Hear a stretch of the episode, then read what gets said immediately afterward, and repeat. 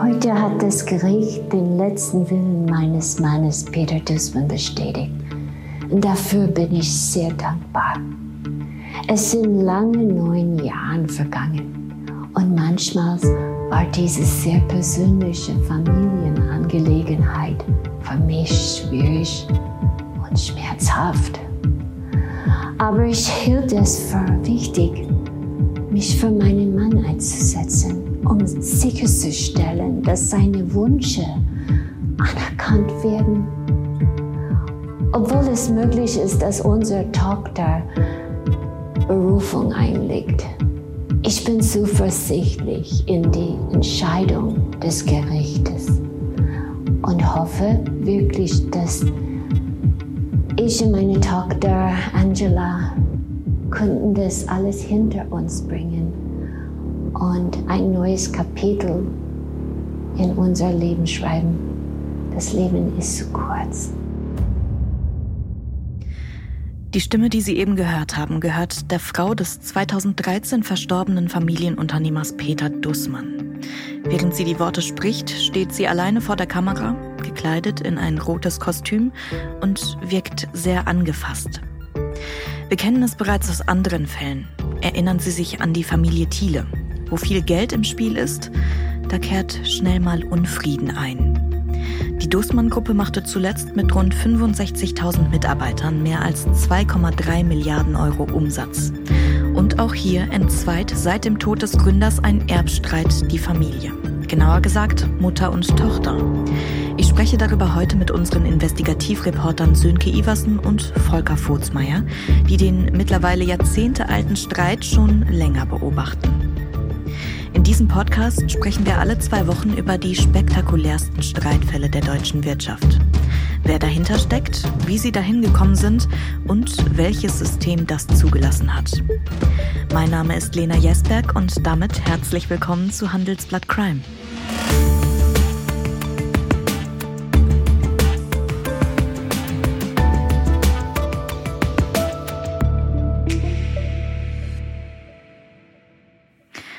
Und herzlich willkommen auch euch beiden. Sönke Volker, hallo. Hallo Lena. Hallo Lena. Sönke, für unsere Zuhörerinnen und Zuhörer, denen der Name Dussmann auf Anhieb nichts sagt. Kannst du einmal erklären, was das für ein Geschäft ist, das Dussmann betreibt? Ja klar, das sind allerdings das ist nicht nur ein Geschäft, sondern eine ganze Reihe. Ist ein, Dussmann ist ein typischer Gemischtwarenladen, könnte man mhm. sagen. Also es gibt verschiedene Dienstleistungen, die dieses Unternehmen äh, anbietet, nicht nur in Deutschland, sondern in, in sehr vielen Ländern. Das Kerngeschäft besteht dann aus Gebäudereinigung, Hausmeisterdienste, ähm, Neudeutsch nennt man das Facility Management und Catering. Außerdem betreibt äh, Dussmann auch Pflegeheime, Kindergarten, Ladesäulen und bei Kindergarten kann ich sogar verraten, also das wusste ich gar nicht, aber habe ich durch Zufall mitbekommen, dass die Kita meiner eigenen Tochter wurde von einem Dussmann Unternehmen gekauft ah. äh, vor einer Weile. Also habe ich auch eine private Beziehung dazu. Und wenn du in Berlin zu Besuch bist und in einem Bahnhof Friedrichstraße aussteigst, dann stehst du direkt vor dem großen Kulturkaufhaus Dussmann, das ah, ja. äh, sehr bekannt ist in Berlin und auch darüber hinaus. Ja, stimmt. Ich meine, da bin ich auch schon mal vorbei flaniert. Hinter dem Unternehmen steht Peter Dussmann und auch hier können wir, glaube ich, eine kurze Vorstellung sehr gut gebrauchen. Volker. Ja, richtig. Das, äh, Peter Dussmann war der Gründer des Unternehmens und nach ihm ist ja die Firma auch benannt. Und äh, ja, wenn man schaut, wie ähm, Dussmann wie das angefangen hat, dann äh, muss man ziemlich weit zurückgehen. 1963 hat Peter Dussmann sich selbstständig gemacht. Zuvor war er Angestellter und Verkäufer von Büroeinrichtungen, aber der Job hat ihn nicht befriedigt. Er wollte mehr. Sein Chef war damals auch schwierig und dann hat er gekündigt und sich selbstständig gemacht. Also mhm. er hatte dann die Idee, einen Heimpflegedienst für Junggesellen zu machen, weil ähm, er hatte irgendwo in der Presse so eine Notiz gelesen, dass es sowas gibt. In München gab es sowas, glaube ich, noch nicht. Und da hat er gesagt, hat er sich gesagt, komm, das versuche ich jetzt mal. Und äh, da war halt ein unternehmerischer Typ und äh, dann hat er angefangen, dieses Unternehmen aufzubauen mit diesem Pflegedienst für Junggesellen. Was darf ich mir unter einem Heimpflegedienst für Junggesellen vorstellen? Ja, also das ist in der Tat so ein bisschen exotisch, aber ähm, ja, Dussmann hatte halt den Gedanken, dass er aus einer menschlichen Schwäche ein Geschäft machen kann. Vielleicht ist dir auch schon mal aufgefallen, dass junge Männer, die allein leben, nicht immer ganz ordentlich sind. Und äh, also das ist Peter Dussmann auch aufgefallen damals. Und er hatte halt gedacht, komm, da ähm, schaffst du irgendwie ein Dienstleistungsangebot, was den Junggesellen halt diese Arbeit abnimmt. Ne? Also es ging mhm. um die Reinigung von Wohnungen, ähm, vielleicht hat er auch Wäschedienste angeboten. Ähm, ja, äh, das hat er halt versucht zu etablieren und das wurde wohl auch ganz gut angenommen. Ähm, er hat ebenfalls ein Gewerbe angemeldet und ist mit 2000 Mark Startkapital in das Geschäft eingestiegen. Und war das Geschäftsmodell erfolgreich? Gab es genug unordentliche Junggesellen? Ja, gab es, gibt es sicher heute auch noch. Also das Problem äh, von Dussmann war nie äh, zu wenig Kunden. Äh, das Problem war allerdings die Zahlungsmoral der Junggesellen. Äh, das hat dem jungen Unternehmen damals äh, doch einige Sorgen bereitet. Und deshalb hat sich Dussmann dann relativ schnell auch auf gewerbliche Kunden spezialisiert. Mhm. Die ähm, brauchen genauso Reinigungsdienste und ähm, waren in der Zahlungsmoral besser, sodass äh, Peter Dussmann mit seinem Reinigungsunternehmen 66, also nur drei Jahre nach Gründung, schon eine Million Mark umgesetzt hat und 68, also nur zwei Jahre später, dann mit seiner Dussmann-Gruppe schon in andere Länder expandiert ist. 69, also noch ein Jahr später, waren dann schon 1000 Menschen für Dussmann tätig und 20 Jahre später, ne, der hat das halt lange, lange gemacht, waren es dann schon 20.000 Menschen. Und ein besonderer, ähm, besonders cleverer Schlachtzug gelang Dussmann nach dem Fall der Mauer. Da erkannte er, dass ähm, in den neuen Bundesländern diese Dienstleistungen nachgefragt waren, aber nicht angeboten wurden, jedenfalls noch nicht. Und ähm, von Ostdeutschland ist dann Dussmann gleich weiter nach Osteuropa und später auch nach Asien, Südamerika, Saudi-Arabien. Also die Dussmann-Gruppe, kann man sagen, ist tatsächlich weltweit tätig. Mhm. Ist nur die Frage, wie man dann von so einem Service auf Kindergarten und so weiter kommt. Ne? Ach gut, die müssen ja auch gereinigt werden. Ich, glaub, ich glaube, ich glaube, wenn man, wenn man grundsätzlich ähm, genug Geld hat, und das hatte er dann ja sehr schnell, und unternehmungslustig ist, dann expandiert man halt in andere, in andere Bereiche. Und ähm, gut, Kindergarten ist ja auch eine wachsende Branche, also die, die Nachfrage ist ja riesig und das weiß ich auch aus eigener Erfahrung, ist nicht ganz leicht, so einen Kindergartenplatz zu finden. Mhm. Also das äh, lohnt sich durchaus, dieses Geschäft. Und ja. alles, was sich lohnt, hat der Dussmann gern gemacht. Ja, Kern, Kerngedanke war ja sozusagen die Dienstleistung am Menschen. Mhm. Und äh, das hat er sehr umfassend definiert, äh, betreibt ja auch Pflegeheim ne, für Pflegebedürftige, für alte Menschen. Und äh, ja, insofern passt es schon irgendwie alles äh, unter dieser Überschrift, ne, Dienstleistung am Menschen. Ja, stimmt. Das ist ein guter roter Faden, glaube ich. Also alles in allem kann man jedenfalls festhalten, ähm, Peter Dussmann hat da eine Erfolgsgeschichte geschrieben. Nur von wie erfolgreich sprechen wir hier? Also in welcher Liga der Reichen und Mächtigen spielte Peter Dussmann? Also er war auf jeden Fall in der Liga. Ne? Da, die kann man ja unterteilen, wie man will. Peter Dussmann war jetzt nicht so weit oben wie, sagen wir mal, die, die Aldi-Brüder oder Heinz-Hermann Thiele, über den wir hier neulich gesprochen haben, mit seinem, mhm. als der starb, da ging es ja um 16, 17 Milliarden Euro. Das Manager-Magazin hat Peter Dussmann mal in seiner Liste, ich glaube, das war 2010, also die machen immer so eine Liste für die 500 reichsten Deutschen und da lag er damals auf Platz 195. Es gibt ein Family Office Research Institute in Berlin, das ähm, hat die Berliner Familien genau unter die Lupe genommen. Da war die Familie Dussmann 2020 auf Platz 10, glaube ich, mit einer Milliarde Euro. Also schon eine ganze Menge Geld, mehr jedenfalls als 99,9 Prozent äh, aller Deutschen. Mhm. Und äh, so lebten die Dussmanns also dann auch. Der hat sich, ich glaube, vier Wohnsitze äh, geleistet damals, also zu Lebzeiten.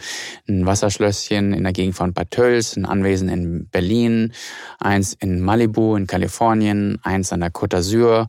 Und wenn er unterwegs war mit seiner Frau, seiner zweiten Frau, aber auch schon mit der ersten, ähm, waren sie dann natürlich auf der eigenen Yacht unterwegs und oder ähm, zur Luft in ihrem eigenen Flugzeug.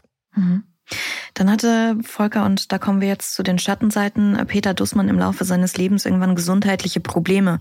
Bis wann hat er denn, ja, eigentlich den Konzern führen können?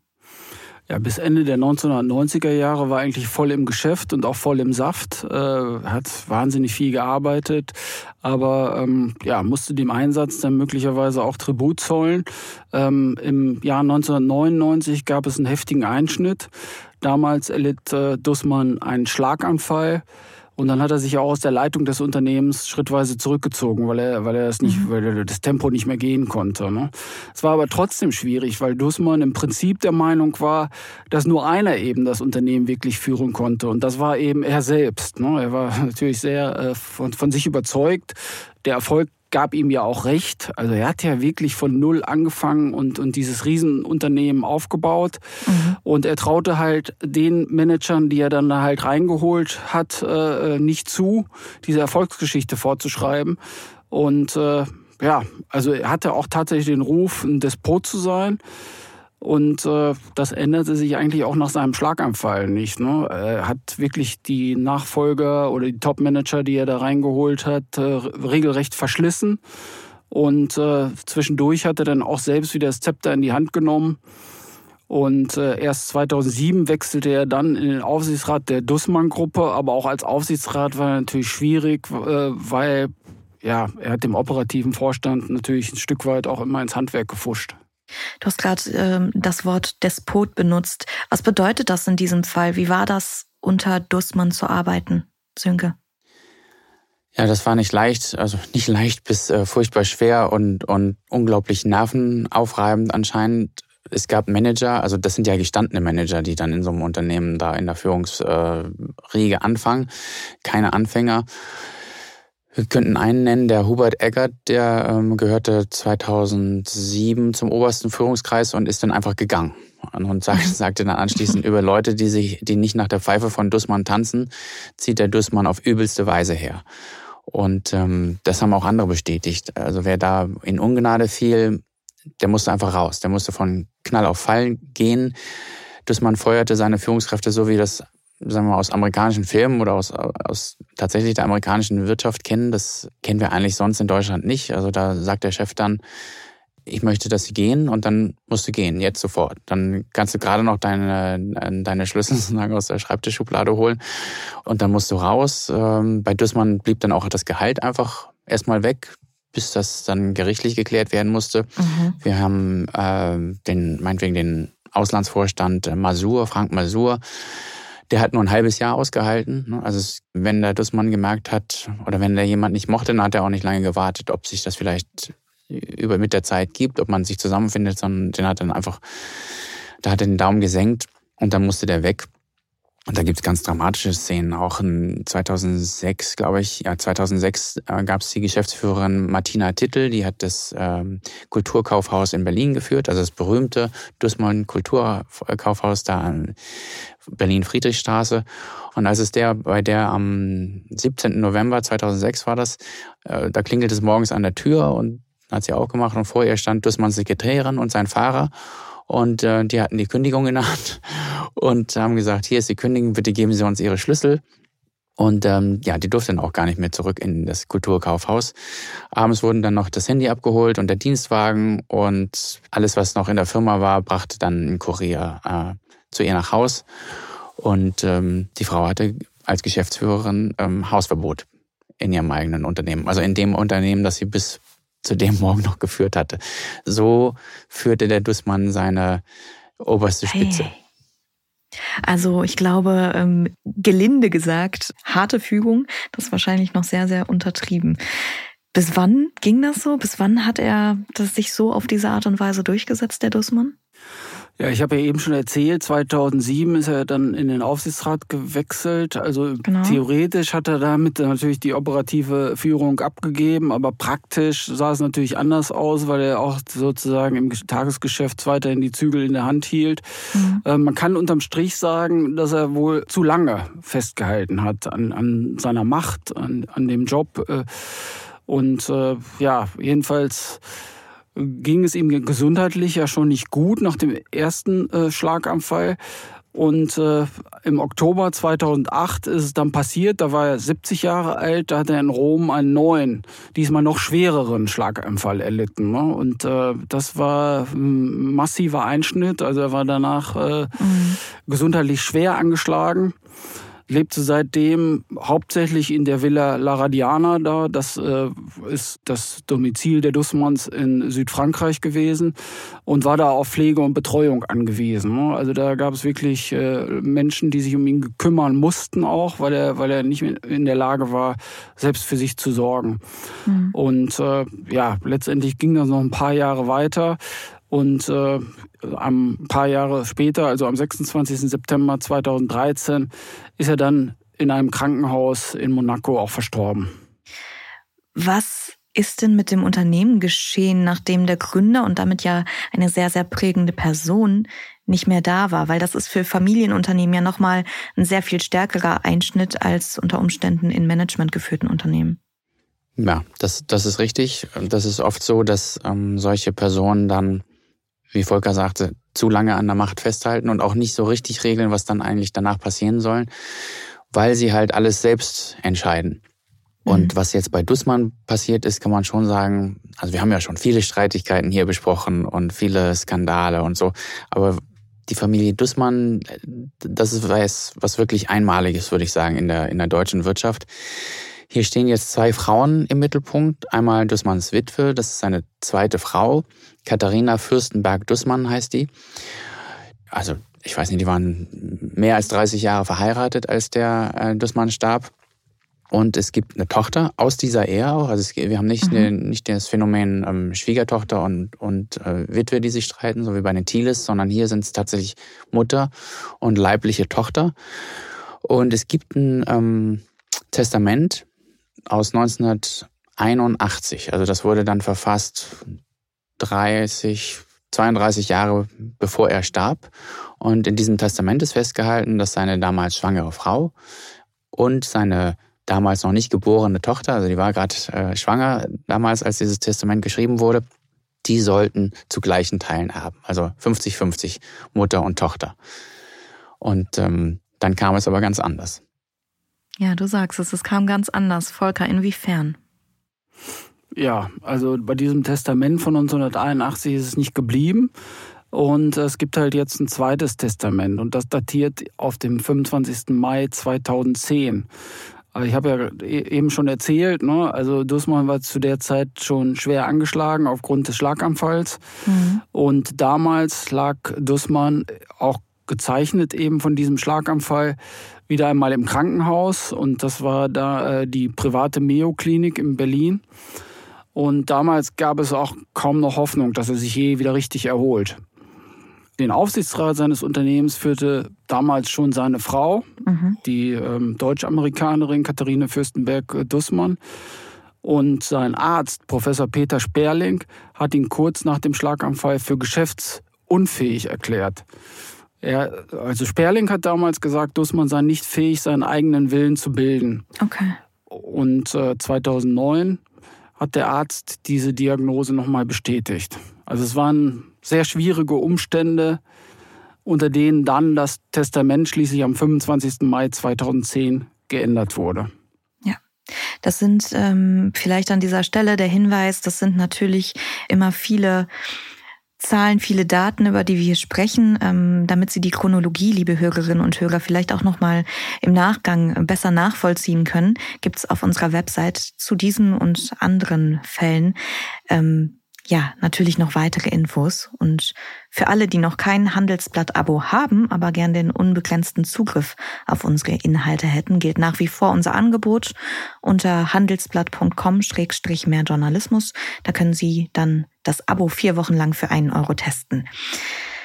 Sünke, wir machen weiter. Ähm, Dussmann war also aus gesundheitlichen Gründen geschäftsunfähig beziehungsweise wurde als geschäftsunfähig erklärt. Was passiert denn in so einem Fall? Also wer bestimmt, wenn derjenige, der alles bestimmt, ähm, in so einem Zustand ist? Ja, also das ist eine Ausnahme auch, aber auch Ausnahmen sind in Deutschland natürlich gerichtlich geregelt. Und da haben wir schon das Stichwort ein Gericht. Also die Dussmanns und die Unternehmensleitung haben sich damals als der Gründer und Patriarch und Allesbestimmer in diesem Zustand war, wo er laut Arzt seinen Willen nicht mehr äußern oder auch nur bilden konnte, haben sich an ein Gericht äh, gewandt. Und äh, die Richterin, das war damals eine Frau, hat das ganze Unternehmen dann unter die Leitung eines Anwalts gestellt, der hieß ähm, Rainer Lorz. Mhm. Und der hat dann im Zweifelsfall entschieden, was passieren sollte. In der Führung, ne? also was, was die Führung betraf. Das war dann zu dem Zeitpunkt und auch bis auf weiteres, weil man ja nicht wusste, was gesundheitlich mit dem Peter Dussmann passieren würde, war das bis auf weiteres in den Händen dieses Anwalts. Jetzt habt ihr uns aber genug auf die Folter gespannt. Jetzt wollen wir auch wissen, was in dem Neuen Testament drin stand. Ja, hatten wir fast vergessen. Also die, Dram die Dramatik dieses Testaments ist natürlich die Schärfe der Änderung. Also wir haben ja vorhin gehört, 81, also als die Tochter noch gar nicht geboren war und die Dussmanns frisch verheiratet, hat der Papa gesagt, Mama und also meine, meine Frau und, und meine künftige Tochter, die sollen es zu 50-50 haben. Und dann, als er da ja nicht auf dem Sterbebett, aber auf dem Krankenbett, äh, Schwerkrankenbett lag, wurde plötzlich entschieden, dass die Tochter die Hälfte weniger bekommt. Also mhm. sollte immer noch ordentlich bekommen, ein Viertel. Ne, bei den Beträgen, die, um, um die es hier geht, ist das natürlich eine Menge. Aber ähm, es war also nicht mehr 50-50, sondern 75-25. Die Witwe sollte 75 Prozent äh, des Erbes erhalten und die Tochter nur noch 25 Prozent. Und ähm, ja, wie gesagt, es ging um sehr viel Geld und hier wären es dann so mehrere hundert Millionen Euro weniger für die Tochter. Bedeutete diese Änderung des Testaments äh, zu einem Zeitpunkt, wo die Tochter ihren Vater sah und, und der nicht mehr sprechen konnte oder mhm. fast gar nicht mehr sprechen konnte, konnte, ähm, weiß ich, keine Unterschrift setzen unter irgendwas. Und in diesem Zustand wurde das Testament geändert. Das hat die Frau, die Tochter damals aber gar nicht mitbekommen. Das ist nämlich der Punkt, ne? Volker, du hast eben gesagt, dass Dussmann sich laut seinem Arzt nicht mehr seinen eigenen Willen bilden konnte. Konnte er dann überhaupt so eine große Entscheidung treffen? Ja, das ist die Frage auch mit dem eigenen Willen. Ne? Konnte er seinen eigenen Willen bilden, ja oder nein? Also das ist jetzt ja auch Gegenstand äh, des, des, äh, der rechtlichen Auseinandersetzungen, die es da gibt. Ne? Das werden wir gleich noch ein bisschen äh, detaillierter erläutern. Mhm. Ja, Fakt ist natürlich, dass dieser Sperling, also der Arzt, äh, ihn äh, ja zwischenzeitlich jedenfalls für geschäftsunfähig erklärt hat und äh, Peter Dussmann zu dem damaligen Zeitpunkt kaum mehr sagen konnte als Ja und Nein. Ne? Deswegen hat er das Neue Testament auch gar nicht selbst unterschrieben. Ne? Das hat sein Arzt übernommen, ne? dieser Sperling, okay. der auch gleichzeitig Freund der Familie war. Und äh, Sperling hat damals auch in einem Brief festgehalten, dass Dussmann an diesem Tag geistig rege auf ihn gewirkt hat. Ja, und äh, ja, das ist möglicherweise jetzt auch ein schwerwiegendes Argument in dieser rechtlichen Auseinandersetzung. Ja, darum geht's letztendlich. Ne? Mhm. War er in der Lage, seinen eigenen Willen zu artikulieren und war diese Testamentsänderung tatsächlich das, was Dussmann sich selbst gewünscht hat. Mhm. Und der Notar, der das damals beurkundet hat, ja, der war zugegen ähm, und äh, insofern gibt es da sozusagen eine notarielle Beurkundung dieses Vorgangs. Ja, wir haben dann natürlich zwei Beobachtungen, die sich irgendwie so ein bisschen zu widersprechen scheinen. Ne? Einerseits die Aussage, er sei geistig rege gewesen, andererseits natürlich auch die Tatsache, dass er nicht selber unterschreiben konnte, lässt berechtigterweise wahrscheinlich äh, Zweifel äh, übrig. Wie hat die Tochter denn, Sönke, du hast gesagt, die hat es erst ähm, wesentlich später mitbekommen. Wie hat die denn reagiert, als sie es mitbekommen hat? Ja, das sind natürlich äh, dramatische Umstände. Ne? Also du, die Tochter hat davon was mitbekommen nach dem Tod ihres Vaters. Und das ist ja schon mal erstmal der erste Schock, ne? dass, dass der Vater gestorben ist. Klar. Und in dieser Situation, ähm, wie das so ist, dann wird das äh, Testament verlesen und dann hat sie mehr oder weniger beim Verlesen wahrscheinlich erst mitbekommen, dass das Testament ganz anders aussah, als sie das in Erinnerung hatte oder als, ich weiß nicht, als ihr das gesagt wurde, vielleicht wenn man mal drüber gesprochen hat. Wir wissen ja nicht, was die Dussmanns jetzt am Familientisch besprochen haben. Aber wenn die Frage auftauchte, war es halt die ersten 30 Jahre im Leben von der Tochter, ich bekomme die Hälfte. So. Und als ihr Vater starb, das war drei Jahre nach der Testamentsänderung, hat sie erfahren, dass, also vor drei Jahren hat der Vater das geändert. Und die Tochter, die heißt äh, Angela Göttert, die hatte inzwischen geheiratet, die wusste natürlich auch, was ihr Vater vor drei Jahren konnte und nicht konnte und in welchem Zustand er war. Mhm. Und hat sich natürlich genau die Frage gestellt, die du dir gerade gestellt hast, wenn mein Vater äh, ja nicht mal seinen Namen unter ein Testament äh, setzen konnte, wie kann es denn sein, wie kann ich mir sicher sein, dass das wirklich sein Wille war?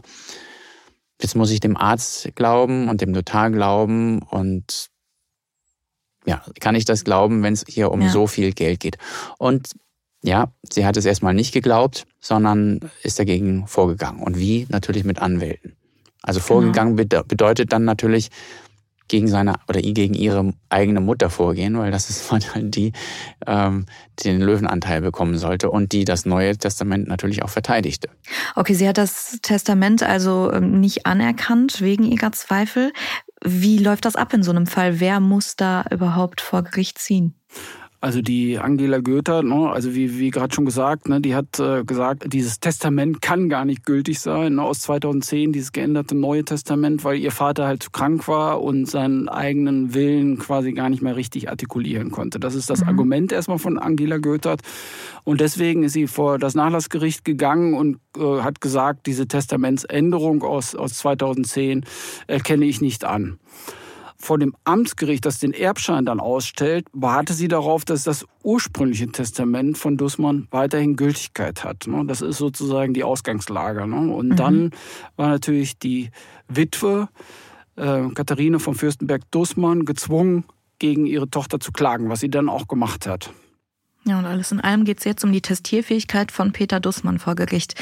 Woran machte die Tochter Angela Göttert das denn fest, dass ihr Vater zu krank war für die Änderung des Testaments?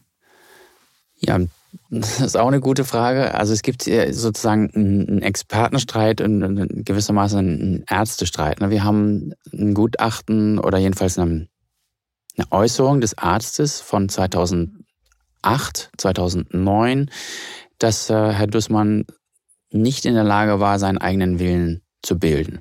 Mhm. Das wurde 2008 sozusagen ärztlich festgestellt und 2009 nochmal bestätigt.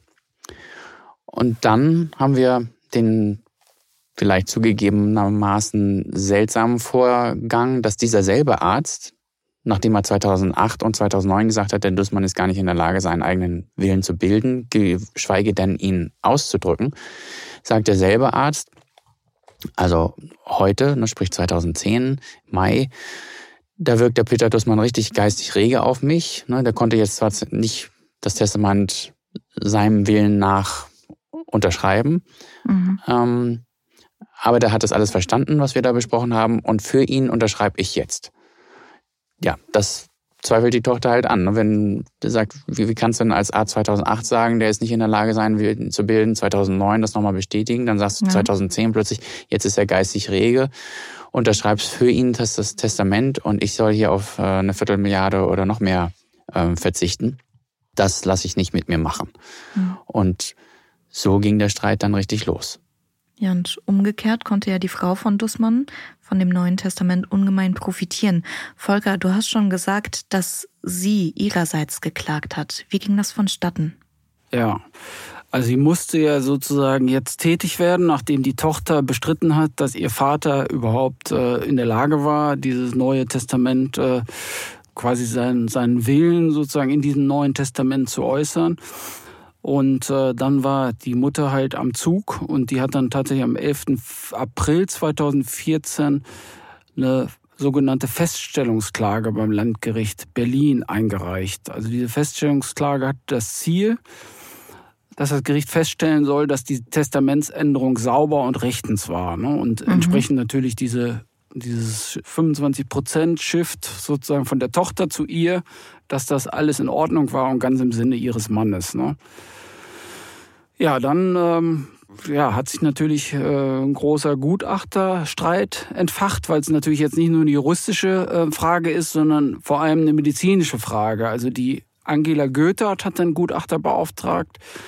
Die äh, Katharine Fürstenberg-Dussmann hat Gutachter beauftragt. Also man nennt das Parteigutachten. Mhm. Und das waren dann Spezialisten, die sozusagen beurteilten sollten anhand der Krankenakte, wie fit Peter Dussmann tatsächlich noch im Kopf war.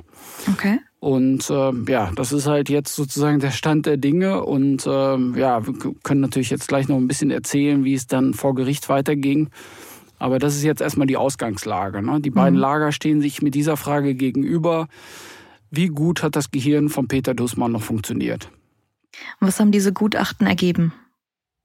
Ja, im Grunde nur in einem Satz, die Gutachter der Tochter haben gesagt, der, der Peter Dussmann war nicht in der Lage, dieses Testament äh, zu verstehen und ähm, zu bewilligen. Und mhm. die Gutachter der Witwe, die riesige Vorteile davon gehabt hätte, wenn es so wäre, haben gesagt, nein, der Peter Dussmann war im ausreichend geistigen Zustand, um diese Änderung ähm, durchzuziehen, zu genehmigen, zu verstehen, all, all dies. Das ist natürlich mhm. irre makaber. Ne? Also du siehst auch an, an den Zeiten, 2014 ne? ist diese Klage, da ist der, der ähm, Vater dann ja schon ein Jahr tot und, und ein Jahr später sich immer noch drüber zu streiten. Ähm, ja, das ist natürlich auch eine Riesenbelastung für alle. Aber wir sind ja jetzt auch schon noch mal zehn Jahre weiter und ja. wir werden ja gleich die Details noch mal äh, aufrollen. Aber man kann sehen, dass äh, dieser Streit wirklich so groß ist, dass er eine ganze Dekade hält jetzt schon. Mal angenommen, Peter Dussmann hätte das Testament wirklich ändern wollen. Sönke, welche Gründe hätte er dafür gehabt? Wisst ihr das? Ja, auch das wissen wir und auch das ist Teil dieser doch sehr traurigen Geschichte. Also es geht ja hier um, um wirklich um Menschen, der gestorben ist. Und jetzt kommen all diese Sachen, die in, ich glaube, in vielen Familien gibt es natürlich Streitigkeiten. Ähm, auch in dieser Familie gab es solche Streitigkeiten. Die werden aber normalerweise halt hinter verschlossenen Türen ausgetragen. Mhm. Und all das kommt hier jetzt in die Zeitung, auch weil beide Parteien sich ja in gewisser Weise öffentlich machen und darüber öffentlich sprechen. Und äh, ja, dann müssen wir das Verhältnis von Tochter, also um, um das zu verstehen, müssen wir halt das Verhältnis, also diesen Streit und um zu verstehen, warum könnte es so gewesen sein, dass der Vater seine Tochter um so viel schlechter stellen wollte. Anfangs muss man sagen, war der Dussmann ausgesprochen stolz auf seine Tochter und hatte auch allen Grund dazu. Also war eine, eine Einser-Abiturientin, hatte einen Studienplatz in Harvard. Es lief eigentlich alles so, wie sich der Vater das vorstellt für seine Tochter. Und sie war nicht nur eine außerordentlich fleißige, ähm, fleißiges Mädchen, sondern auch noch musisch und literarisch interessiert. Mhm. Und das hat dem Dussmann mit seinem Kulturkaufhaus natürlich dann auch noch besonders gefallen belegte, das wissen wir nicht genau, aber es scheint so ein bisschen zu sein, dass sie vielleicht auch für ihn oder seinetwegen, ihm zuliebe jedenfalls Kurse in Ökonomie auch noch belegt hat. Also war praktisch eine vorbildliche Tochter. Hat dann nach der, nach der Rückkehr aus den, aus den Staaten sogar eine Buchhändlerlehre in Dussmanns Kulturkaufhaus, also in dem großen Kulturkaufhaus ihres Vaters äh, angefangen und absolviert. Und es könnte sogar so gewesen sein, dass der Vater seine Tochter als Nachfolgerin an der Unternehmensspitze gesehen hat, nachdem er ja alle anderen sozusagen für, für zu leicht äh, gewogen hatte oder als zu leicht gewogen hatte und, und einen nach dem anderen verschlissen hat. Mhm. Aber statt jetzt sozusagen des Weges der Tochter an die Spitze dieses Kulturkaufhauses erstmal, kam es äh, dann plötzlich zum totalen Bruch. Was ist passiert? Ja, wie so oft, die Liebe war's. Ähm, also mhm. die Angela hat sich verliebt und äh, ja, der Auserwählte der Tochter war nicht äh, unbedingt im Sinne äh, ihrer Eltern, ne? muss man mal gelinde gesagt vorsichtig formulieren. Ähm, der Typ, der Mann, über den wir jetzt sprechen, heißt Ronald Goethert und der war 16 Jahre älter als Angela. Mhm. Und er hat äh, tatsächlich einen Lebenslauf, der ja nicht ganz typisch ist äh, und vielleicht auch nicht nach dem Wunsch von jemandem, der so ein Unternehmen wie Dussmann aufgebaut hat. Der war nämlich auch komplett anders als die Angela Dussmann. Der hat einen Hauptschulabschluss gemacht, hat eine Schreinerlehre absolviert und war wiederholt auch arbeitslos. Dann hat er sich als Finanzberater versucht, ne, wollte sich selbstständig machen, hat aber auch irgendwie nicht geklappt oder war vielleicht nicht das Richtige für ihn, das wissen wir nicht genau. Und äh, ja, dann hat er ein Feld beackert, wo man erstmal hm, stutzen kann. Also er hat äh, seinen Lebensunterhalt dann nämlich mit einer Gesundheitspraxis verdient. Mhm. Und äh, ja, das hat er, also diese Methode, mit der ähm, die Patienten behandelt hat, da quasi einen eigenen Begriff für geprägt. Die Goethersche Methode nennt sich das. Also das ist so ein bisschen in dem Bereich Esoterik. Und das war etwas, mit dem die Eltern von Angela sich überhaupt nicht anfreunden konnten. Ja, da treffen natürlich zwei Welten aufeinander. Ist schon recht unkonventionell im Vergleich zur Angela. Goethersche Methode. Möchte ich ganz kurz nochmal drauf eingehen. Sönke, kannst du erklären, was das ist? Tja, ich weiß nicht, ob das jemand wirklich erklären kann. Ich, ich, ich kann es mal versuchen. Also laut diesem äh, Ronald Goethert äh, gibt es in der Natur Elemente, die kein Messinstrument erfassen kann. Mhm. Sondern nur Herr Goethert selbst, könnte man sagen. Also Oder seine, seine Lehrlinge vielleicht auch. Seine Lehrlinge, also wem er das zeigt, diese geheimnisvolle Welt. Also er nennt diese, diese Elemente, äh, die es angeblich gibt, die nennt er jedenfalls Feinstoffe. Und diese Feinstoffe ergeben laut Goethe den menschlichen Körper wie eine Hülle. Und diese Feinstoffe können aber auch in Unordnung geraten. Und wenn sie in Unordnung geraten, dann fühlt man sich unwohl als Mensch, sagt Herr Goethert. Und ähm, Ausdruck dieses, dieses Unwohlseins können verschiedene, verschiedene Sachen sein. Rückenschmerzen zum Beispiel. So, und mhm. der Goethe sagt, dass er eine Methode entwickelt hat, diese Feinstoffe sozusagen wieder in Ordnung zu bringen, in, in ich weiß es jetzt nicht genau, in die richtige Reihenfolge oder richtige Abfolge zu bringen. Jedenfalls, wenn er da in seiner Praxis hantiert, dann ist es tatsächlich so, dass er mit den Händen da schwingt und, und versucht, diese Feinstoffe zu erspüren mit seinen Händen und ja, zu, zu, zu greifen, zu verstehen, wie, wie die da genau äh, gerade in welchem Zustand die sind. Und dann bringt er sie auch wieder in Ordnung. Es kann aber nur der Einzige, der feststellen kann, ob die in Ordnung sind oder nicht, ist halt der Göttert selbst. Ach so, ja. Und der Patient ne, oder die Patientin, die dann sagt, jetzt fühle ich mich wieder besser. Ja, dann sagt der Götter, klar, das, ich habe ja jetzt auch die, deine Feinstoffe äh, in, in Ordnung gebracht. Und wenn nicht, dann, dann muss er halt nochmal neu nachordnen. Und das war, das war natürlich für die, ähm, für die Dussmanns, ne, also jemanden, der ein Dienstleister- und Reinigungsunternehmen führt. Zu esoterisch. Ist, ist das eine, eine Welt, sagen wir mal vorsichtig, mit der er sich nicht auskennt. Mhm. Aber ich muss sagen, Sönke hat das super erklärt. Also man könnte meinen, er hat Nachhilfe genommen bei Ronald Goethert. Vielleicht nehme ich mache einen Nebenjob in einer, in einer Feinstoffmethode. Nee, wir wollen das natürlich nicht, um Gottes Willen, wir wollen das nicht lächerlich machen. Aber die, die, du siehst durch die, diese Darstellung, ne, also eine, eine Hülle aus Feinstoffen, die niemand sehen kann, die niemand messen kann. Da hat der Vater ja, natürlich, also wir kennen ja den Dussmann, wir wissen ja, wie der mit seinen, mit seinen Leuten umgegangen ist. Der hat wahrscheinlich einen Schreikrampf bekommen Mhm. Und hat jedenfalls der Tochter sehr schnell klargemacht, dass das nicht der richtige Mann für, für ihre Zukunft ist. Was hat er gemacht? Also was war da so der Romeo und Julia Aspekt? Ja, ich glaube, die Eltern haben halt versucht, die Tochter einfach abzubringen von diesem Mann und ihr klarzumachen, dass das nicht die richtige Wahl ist. Ne? Wir wissen das natürlich nicht ganz genau, äh, weil wir auch da nicht mit am Esstisch gesessen haben, aber ähm, man hört von vielen Seiten, dass sie wirklich mit allen Mitteln versucht haben, gegen diesen Mann zu kämpfen. Äh, Problem war halt nur, die Angela war verliebt und glücklich mit, mit äh, Roland Goethert. Und das erzählen halt auch viele Personen, die beide Seiten kennen. Ne? Das, ähm, es gibt auch Dokumente, die zeigen, dass die ähm, Dussmann-Eltern ähm, wirklich alles versucht haben. Ähm, 2008 zum Beispiel hat die Mutter ihre Tochter nochmal ausdrücklich aufgefordert, auf ihr Erbe zu verzichten, eben weil sie mit diesem Goethe zusammen war.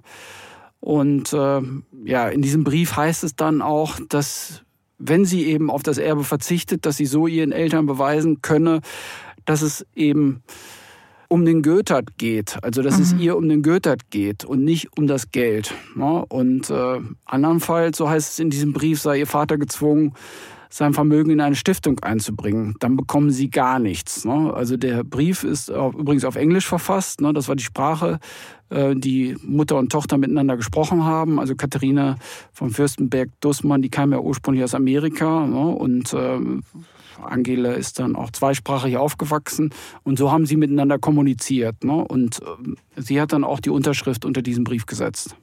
Und er nicht? Also diesen Brief nicht, aber das war ja auch ein persönlicher Brief jetzt der Mutter an ihre Tochter. Es gibt dagegen aber andere, äh, anderen Schriftverkehr, der zeigt, dass da Mutter und Vater an einem Strang zogen. Also sie waren beide mhm. sehr unglücklich mit der, mit der Wahl ihrer, ihrer Tochter für ihren, ihren Lebenspartner.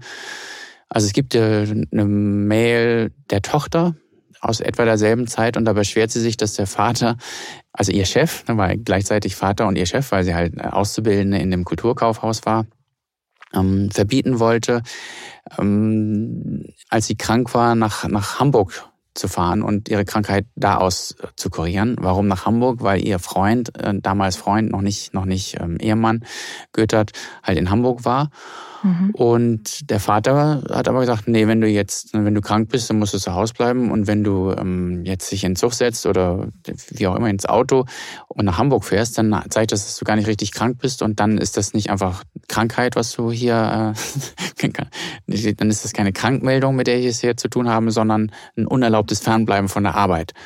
Und das sei nicht erlaubt hat ihr dann aber angeboten, stattdessen zu ihrer Familie zu kommen, um sich da auszukurieren. So. Okay. Und nun zeigt sich aber, dass, also wir haben den Despoten, den Dussmann. Jetzt zeigt sich aber auch, dass Angela halt Tochter ihres Vaters ist und auch ein Sturkopf, so wie ihr Vater.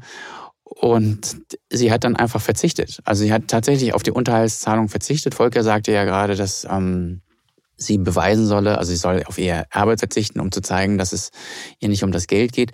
Ich glaube, noch größer war natürlich die Angst der, der, Eltern und vor allem des Vaters, dass sich hier, ich will nicht sagen Heiratsschwindler, aber dass sich da jemand an seine Tochter ranschmeißt, der auf das Geld aus ist. Mhm. Bei seiner Tochter jedenfalls hat das mit den, mit den Gelddrohungen nicht funktioniert. Die hat äh, auf die 400 Euro im Monat damals, die ihr Vater ihr hat zukommen lassen, was ja jetzt auch interessant ist, finde ich, für einen Milliardär, dass der 400 Euro im, im Monat an seinen Job, da könnte man sich ja auch andere Vorst äh, Summen vorstellen, aber, aber das mal dahingestellt. Jedenfalls hat sie auf diese 400 Euro verzichtet und hat stattdessen eine kleine Konzertagentur äh, gegründet und nebenbei äh, in der Firma ihres Freundes, also in dieser Feinstofffirma, wollen wir sie mal nennen, gearbeitet. Die Zeitschrift, die sie dann herausgegeben hat, ähm, hat sie als Verlagsleiterin dargestellt oder gezeichnet. Und 2006 haben die beiden tatsächlich geheiratet. Allerdings ohne Beisein der Eltern. Die Hochzeit war ohne Eltern. Jedenfalls ohne ihre Eltern. Das heißt, dass die Einladung zu kurzfristig kam und die Eltern keine Möglichkeit mehr hatten, äh, zu dieser Hochzeit zu kommen. Aber ich glaube, die Wahrheit ist natürlich ein Stück weit auch, dass sie keinen Bock hatten, auf diese Hochzeit ja. zu kommen. Ne? Weil das war halt der ungeliebte Schwiegersohn äh, und es wurde jetzt offiziell. Also da war halt ihre Tochter in den Augen der Eltern nicht mehr zu retten. An dieser Stelle möchte ich Sie, liebe Hörerinnen und Hörer, gern nochmal dazu ermutigen, sich bei Fragen oder Themenwünschen oder auch bei Anregungen jederzeit gern bei uns zu melden. Sie erreichen uns per Mail unter crime@handelsblatt.com. Volker, der Streit, der ist aber bis heute noch nicht beigelegt, nach all den Jahren. Wo stehen wir denn heute? Genau, also der Streit läuft immer noch weiter.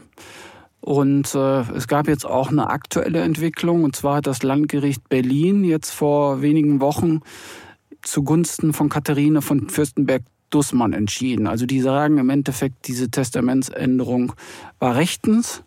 Und es ist richtig, dass äh, Peter Dussmann eben 25 Prozent mehr Anteile der Katharine zugesprochen hat, seiner Witwe. Und äh, das hatte alles seine Richtigkeit. Und äh, ja, im Ergebnis bedeutet das halt, dass ihr drei Viertel des Erbes zusteht und seiner Tochter nur 25 Prozent, ne, der Pflichtteil. Okay. Ja. Woher, das frage ich mich schon die ganze Zeit, woher wisst ihr das eigentlich alles so genau? Weil Familienunternehmen sind ja doch eher relativ verschlossen, was sowas angeht. Und solche Familienfäden, die werden normalerweise eher hinter verschlossener Tür ausgetragen. Gerade bei Milliardären. Wie seid ihr an all diese Infos gekommen? Ja, es ist halt durch diesen Gerichtsstreit wird halt vieles öffentlich. Ne? Das sind halt öffentlich ausgetragene Verhandlungen. Äh, die Urteile werden irgendwann publik und äh, insofern ist es klar, dass das nicht mehr hinter verschlossenen Türen stattfinden kann. Ne? Und mhm. da kriegt man natürlich auch die Infos, wenn man sich darum bemüht. Also beide Seiten haben natürlich entsprechend Anwälte auch PR-Berater, die da unterwegs sind. Ähm, jeder versucht sich da optimal zu positionieren. Und äh, ja, wenn man weiß, dass es da diese Konflikte gibt und sich bemüht, zum Beispiel um diese Auskünfte bei Gericht, dann kommt man auch an entsprechende Informationen. Mhm. Ja, es ist halt tatsächlich so, dass beide Seiten nicht nur, ich sag mal, hinter dem Geld her sind, sondern beide Seiten auch möchten, dass sie öffentlich im rechten Licht, also in, aus ihrer Sicht rechten Licht stehen. Die Angela Göttert sagt, auf Deutsch gesagt, meine Mutter hat hier ähm, mich betuppt, ne, um die, um dreistelligen Millionenbetrag, also um richtig viel Geld.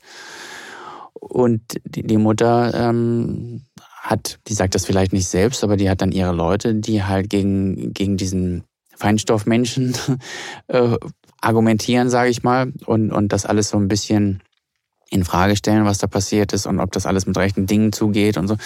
Also es ist schon eine, eine Art Rosenkrieg zwischen, aber nicht, nicht wie sonst vielleicht, wie man das aus, weiß ich, von Jeff Bezos und seiner Frau oder so kennt aus Amerika, sondern hier Mutter und Tochter, die sich doch relativ öffentlich streiten. Und das ging dann halt sogar oder geht sogar so weit, dass die Mutter, nachdem nachdem sie diesen einen gerichtlichen ähm, Punktsieg ähm, ge geleistet hat oder nachdem ihr das gelungen ist, hat die ein, ein Video aufgenommen mit einer Botschaft an ihre Tochter gewissermaßen. Und einen offenen Brief, aber also einen offenen Videobrief, ein offenes Video. Und, und das, das dann verbreitet, wo sie sagt, dass ähm, das eine sehr persönliche, also sie sagt, also einerseits sagt sie, ist es eine sehr persönliche Angelegenheit, andererseits ist dieses Video aber offen verteilt worden sagt dann auch, dass sie auf Versöhnung hofft und, und sich mit ihrer, äh, mit ihrer äh, Tochter wieder vertragen möchte und hofft, dass das alles äh, auf gute Bahnen kommt oder in gute Bahnen. Aber allein schon der Umstand, dass das alles sozusagen vor, ja, vor laufender Kamera ausgetragen wird, lässt darauf schließen, dass wir wahrscheinlich noch ein paar Kapitel in diesem, in diesem Buch vor uns haben. Ja, das Video, das haben wir ja am Anfang eingespielt, beziehungsweise die Tonspur dazu. Ich finde, die Frau von Dussmann, die wirkte sehr angefasst in dem Video. Das ist aber natürlich ähm, total Auffassungsgabe und vielleicht steckt auch PR-Training hinter. Man weiß das natürlich alles nicht. Ich muss aber sagen, äh, sogar mich hat das berührt, ohne die gute Frau zu kennen. Hat sich Angela Göttert davon beeindrucken lassen? Ja, ich kann den Eindruck nachvollziehen. Ne? Das ist ja auch wahrscheinlich sehr schmerzhaft für die ganze Familie, für die Tochter, für die Mutter. Ne? Man muss sich halt vorstellen, ne? das, äh, das Kind, was man sozusagen selbst ausgetragen, großgezogen hat, ähm, das hat sich so entfremdet und es gibt halt diesen riesigen Bruch. Also allein, das ist halt eine familiäre Tragödie, mal ganz abgesehen von dem ganzen Geld, um, um das es da geht. Aber ja, die Tochter hat sich davon nicht beeindrucken lassen. Ne? Also die kennt ihre Mutter natürlich wahrscheinlich auch ein Stück weit besser und mhm. kann eher beurteilen, wie authentisch das ist. Oder ich meine, es ist ja auch so, dass die Mutter jetzt auch nicht einfach sagt, komm, wir machen das Ganze wieder rückgängig und dann sind wir sozusagen wieder, äh, dann herrscht wieder Friede zwischen uns und wir machen 50-50. Nein, davon ist die Mutter ja auch weiterhin weit von entfernt. Also sie will schon, äh, die begründet das natürlich damit, dass sie, ähm, dass der Wille ihres verstorbenen Mannes, dass, dass sie darum kämpft sozusagen. Ne? Aber ähm, ja, wie glaubwürdig man das hält, ähm, das muss man einfach dahingestellt lassen. Also Fakt ja. ist jedenfalls, dass Angela Goethert jetzt nicht den Schritt zurückgeht zu ihrer Mutter und dieses Friedensangebot in Anführungszeichen annimmt, sondern ähm, im Gegenteil, sie hat jetzt Berufung gegen die Entscheidung des äh, Gerichts eingelegt und geht in die nächste Instanz. Und deswegen ähm, ja, werden wir uns wahrscheinlich eine Zeit lang noch mit diesem Fall beschäftigen können. Das glaube ich gern. Wie lange kann sich das noch ähm, wie so ein Ping-Pong-Spiel abspielen? Wie, wie lange kann das noch hin und her gehen? Ja, es ist ein bisschen schwer zu prognostizieren. Ähm, also das Landgericht hat natürlich jetzt erstmal sozusagen die Basis gelegt, aber es kann gut sein, dass jetzt äh, das Kammergericht, heißt das glaube ich in Berlin, die nächste Instanz, die sich jetzt mal wieder mit einem Jahr damit beschäftigt. Also es werden jetzt wieder lange Schriftsätze hin und her fliegen. Mhm. Also ich gehe davon aus. Und dann kommt natürlich eigentlich noch die nächste Instanz, die jedenfalls möglich ist, ne, der Bundesgerichtshof. Also vielleicht landet der Fall dann irgendwann auch noch in Karlsruhe. Und deswegen, ähm, ja, ein paar Jahre kann das schon noch gehen. Dann würde ich sagen, wir gucken uns die Sache am besten in ein paar Monaten nochmal an. Das wird äh, uns sicherlich noch eine Zeit lang begleiten. Sönke Volker, vielen Dank. Danke dir. Danke auch. Ja, und danke auch an unseren Kollegen Florian Högerle für die Produktion dieser Folge und danke natürlich auch an Sie, liebe Hörerinnen und Hörer, fürs Einschalten und dranbleiben. Wenn Ihnen Handelsblatt Crime gefällt, dann freuen wir uns übrigens sehr, wenn Sie uns bei Ihrem Podcast-Anbieter eine Bewertung dalassen. So, und jetzt schalte ich das Mikro aber ab und sage bis in zwei Wochen. Alles Gute.